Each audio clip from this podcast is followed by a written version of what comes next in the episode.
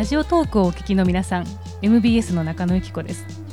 えー、毎週水曜の夜、えー、大阪梅田の MBS 本社の茶屋町プラザステージからお送りしている水曜トークショー。今回ははんなりと咲く京都の舞妓ここだけの話と末ということで、えー、画家の大杉真嗣さんと MBS 京都プロジェクト室の中野由紀子でお送りしております。どうぞよろしくお願いしますあの今日もねいろいろとあのトークショーの方では本当に舞妓さんのいろんなお話をお聞きしたんですけれども、はい、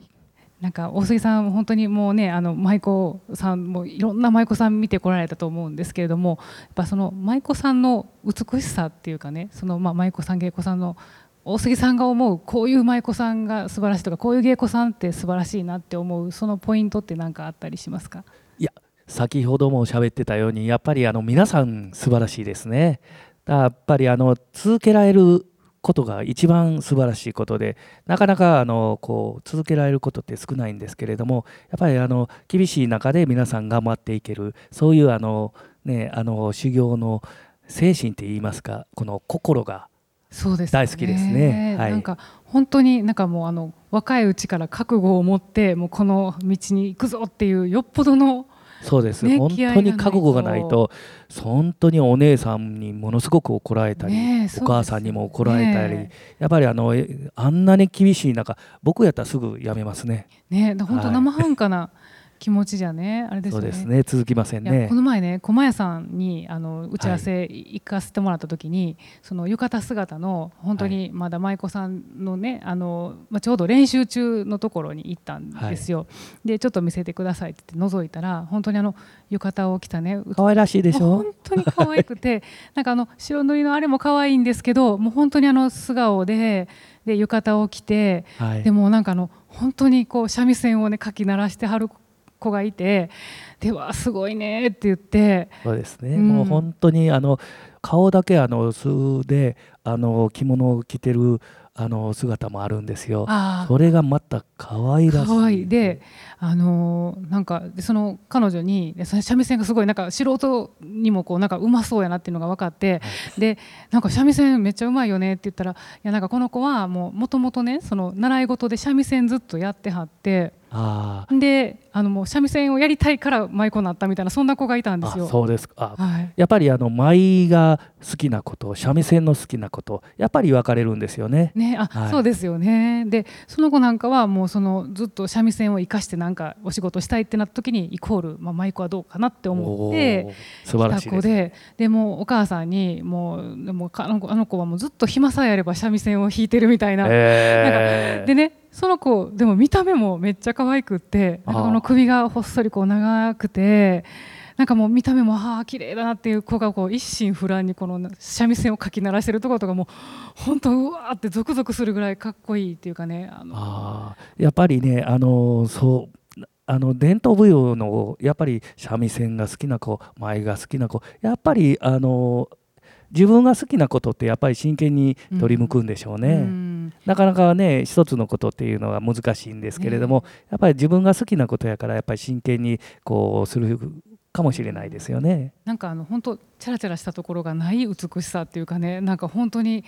すごくもう感動してああいう姿をなんか皆さんにも見てもらいたいなと思うけどでもそこはもうあの全く舞台裏の世界なんでそうですね、ね、なかなか 見れないんですけども。はい、本当に貴重なものを見て、まあ、ぐっときたんですけどもあの一般的にねそのなんかあの私たちこう一般の人がですね、はい、舞妓さんにこう会いたいとか舞妓さんのこともっとこう知りたいとかって思った時の、まあ、最初のそのなんか行動としては何を見に行くのがいいんですかね？ねやはりあの春の踊り。うん、やっぱりあの一番そこが見やすいんじゃないかなと思うんですけれどもね、ね。あの普通にあの変えるみたいなので、はい、そこからやっぱりあの踊りを見てほんでやっぱりちょっとずつあの舞妓に親しんでいけるのが一番早いのかなと僕も思うんですけれども。なんかまあ今ちょっとねコロナであったりなかったりがあるんですけど、まあ、この祇園後部宮川町本都町上七軒祇園東とこうそれぞれその踊りの会も特徴があったりとか、はい、ね、演出が違ったりとかってそうですね。皆さんお師匠さんがまあ違うので、はい、そのお師匠様のやっぱりあの宮川町やったら、えーと、若柳流さん、うん、やっぱりそういうあの流派が出てくるんですよね。ね。でも、まあ、あのどこに行ってもあのみんなそれぞれのいい流派なので楽しいと思うんですけれども。なんか特にその祇園工部のね京舞井上流っていうのはもう門外不出で。そうですね。ね。人間国宝さんですので、ねはい、いや本当なんかちょっとねあのさっきもあの、ね、トークショーの時もこう私が皿集めてますみたいな話 してましたけどなんかちょっと行くと最初はなんか確かになんかよくわかんないけどなっていうなところがこうだんだんこう知ってる舞妓さんの顔がわかる、はい。ねあのあなんとかちゃんやとか今日も例えば見たねあのとしなみちゃんが今度いたらあそうですね。やっぱり応援したくなりますよね。ねやっぱり知ってる人。やっぱこう推しの子が見つかるとみたいなね、はい。世界になってきますもんね。そうですね。もうやっぱりやっぱりな誰でもやっぱり知り合いっていうのはやっぱりね知り合いじゃなかってもこうあのちょっと何かのきっかけで会えばやっぱり応援しますよね。ねえなんかすごく親近感が湧いて、で意外と私思ってたの白塗りでも結構わかりますよね顔。顔目目でわかるんですよね。ねえなんかこうはい。雰囲気というか、雰囲気と。そうなんですよね。なんかやっぱね綺麗な人本当パッてしますしね。やっぱり化粧するとでもちょっと変わりますからね。やっぱり皆さん舞妓さんやらでもやっぱりキリッとりすると言わはりますね、自分の精うんうん。そうですよね。踊りの会のほかになんかこう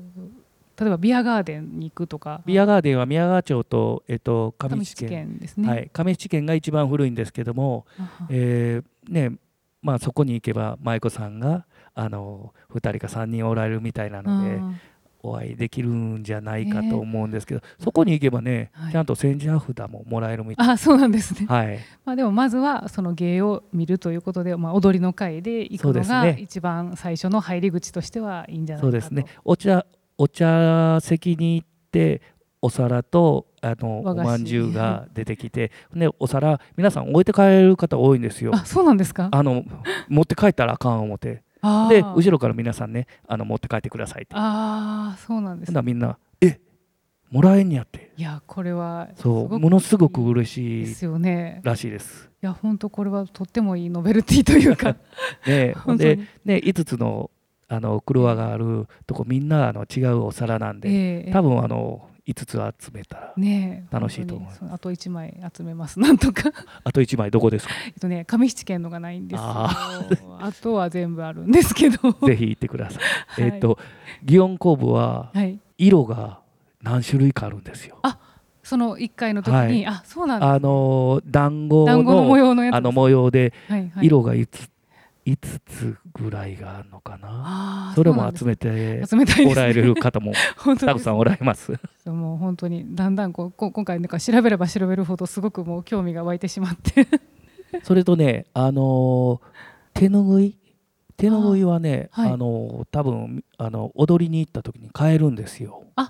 そのはい。グッズ売り場みたいなのがバそうッて出るんですよ。ねでそういうのも集めておられる方もなんかブロマイドみたいなのもあったりするんですか？ブロマイドはないですね。はい、そっかなんかね。あの本はあの売ってますけれども、はい。全員載ってるあのでも変なんですよこうなんか追っかけの人とかもいるでしょ？たくさんいますよ。ねそうですよね。カメラマンの人いっぱいですからね。ねもう6時頃夕方もうあの宴会に行かれる時はもうすごくおられるみたえいなんですけど。ねそうですよね。まあちょっと本当にまたぜひね皆さんもあのコロナが落ち着かれたらですねこういろんな機会が出てくると思いますのであの舞妓さんに会いに行ってみてください。えー MBS 茶屋町プラザ水曜トークショー、えーはんなりと咲く京都の舞妓ここだけの話どすえは、えー MBS の公式 YouTube チャンネルで全編をご覧いただけますのでぜひお楽しみください大杉さんどうもありがとうございましたありがとうございます。では今日はこの辺で、えーさようなら